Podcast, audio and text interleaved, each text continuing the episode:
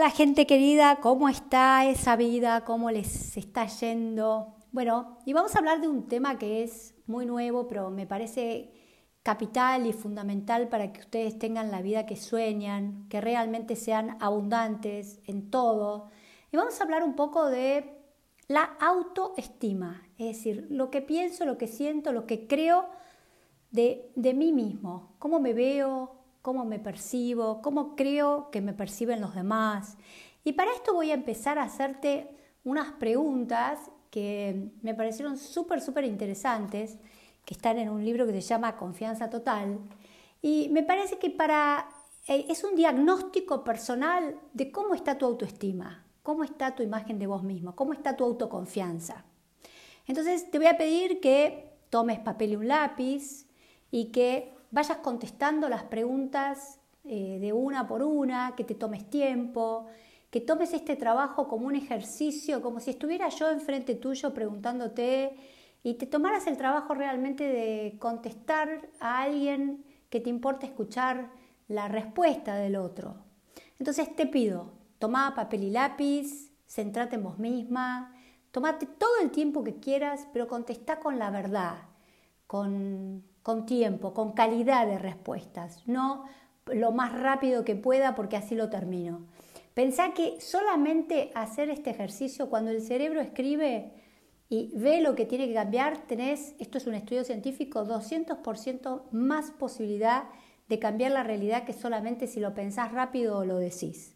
Así que te estoy desafiando, te estoy retando a que te confrontes con vos mismas y hagas un muy buen trabajo. Vamos con la primera pregunta.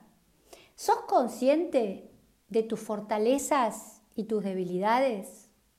¿Sos consciente de tus virtudes? ¿De en lo que sí sos buena? ¿De las cosas que te salen fáciles? ¿De tus talentos? ¿De tus áreas de logros, éxitos, que pueden ser en cualquier área?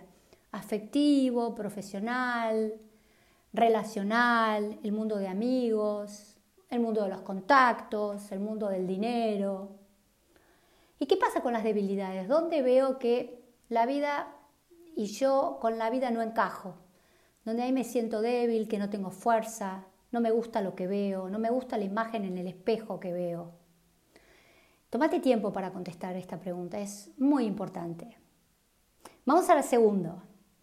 Me pongo metas profesionales y personales que sean responsables, específicas, medibles y alcanzables.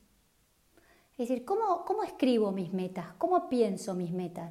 Ustedes saben que esta técnica está basada en una técnica de neurolingüística donde se llama SMART, es decir, las metas para poder concretarse en el cerebro tienen que ser responsables, es decir, yo me puedo, me, puedo tener, me, me puedo tener que hacer cargo, puedo tener que tener la capacidad de responder. Eso es ser responsable.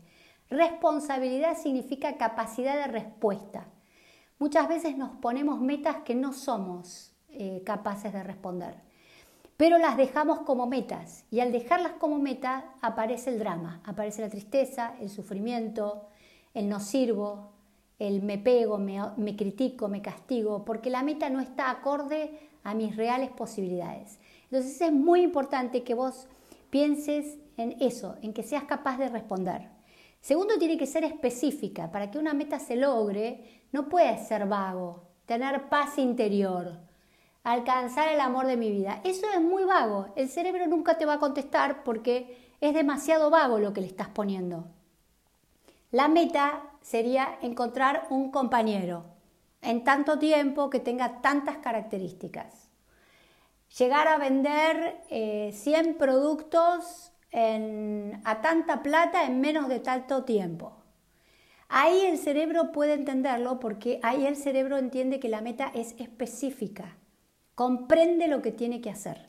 Es como si a un chico chiquito le dijeras, anda y resolverme esto, pero no le digo ni qué tiene que resolver, ni dónde. El cerebro no puede contestar. El punto es que sea medible. Para que la cabeza sienta que tenés un logro, el logro tiene que ser medible. Si no, la cabeza no lo registra como logro. Y esto es muy importante porque tu autoestima, básicamente, se va a basar en la lista de logros que tengas. La fuerza interior de tu yo se va a basar en logré esto, logré esto en esta área, logré esto en lo otro, me propuse hacer un negocio y lo logré, me propuse hacer un emprendimiento y lo logré, me propuse tener 5.000 seguidores en Instagram y lo logré, me propuse recibirme y lo logré. Es decir, la meta para el cerebro tiene que ser medible. Tiene que decir recibirse, ganar tanta plata, tener tantos seguidores, que me contraten en este trabajo. Es decir, que la meta eh, lo tenemos que saber medir. Las metas muy generalizadas, paz interior, armonía, bienestar, amor, esas no son metas para el cerebro. Si hablas así con vos misma, nunca lo vas a lograr y esto va a ir en contra. Y tiene que ser alcanzable.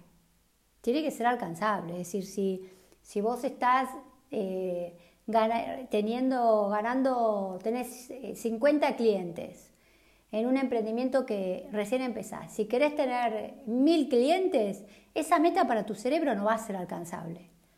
Y muchas veces nos ponemos con esto que escuchamos alrededor de todo el planeta, que yo escucho mucho a gente muy inteligente, que a veces inclusive grandes cabalistas, que yo sigo mucho, dicen pidan mil millones de dólares.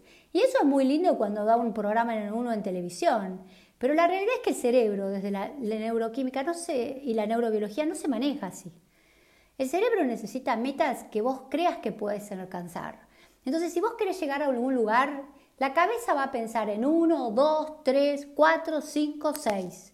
Es como un escalón. A lo sumo podrás ir del 1 al 3, pero no vas a poder ir del 1 al 5. Entonces, ¿por qué muchas veces fracasan nuestros proyectos? Porque nos ponemos metas inalcanzables.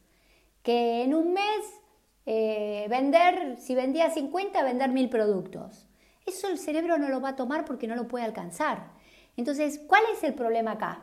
Que estos son auto boicots inconscientes de tu autoestima. Entonces, o poner en 15 días encontrar el amor de mi vida. Y es muy difícil que en 15 días encuentres el amor de tu vida. Puede ser.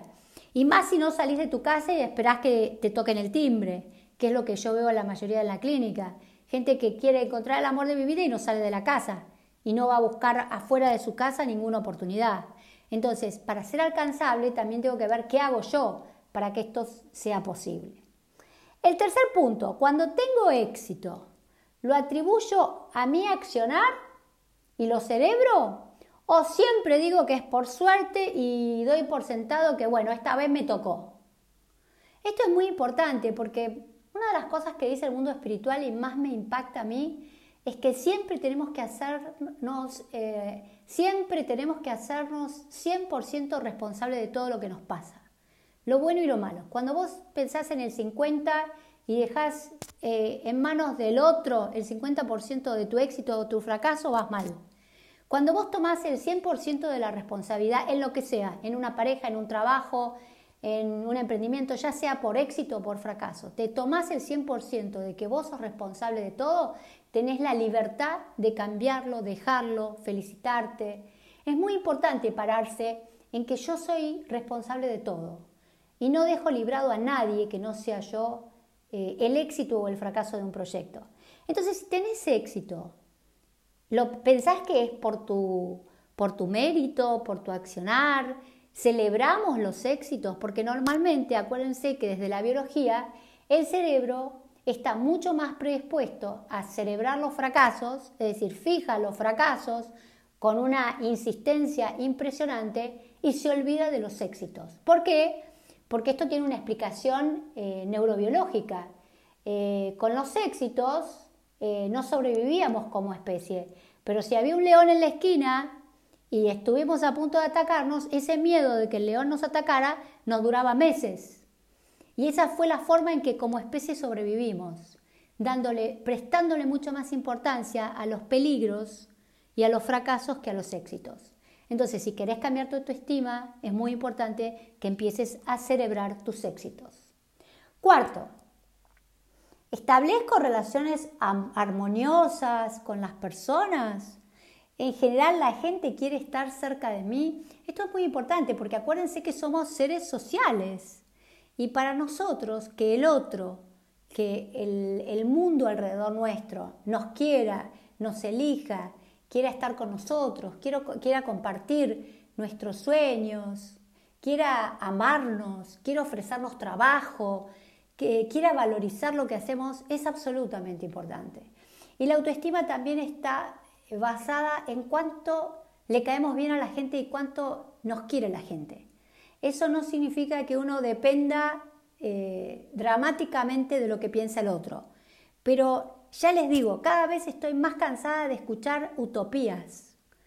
No voy a decirles utopías. A ustedes la palabra del otro les va a importar, porque básicamente sobrevivimos porque hubo un padre y una madre o una madre que se hizo cargo de nosotros.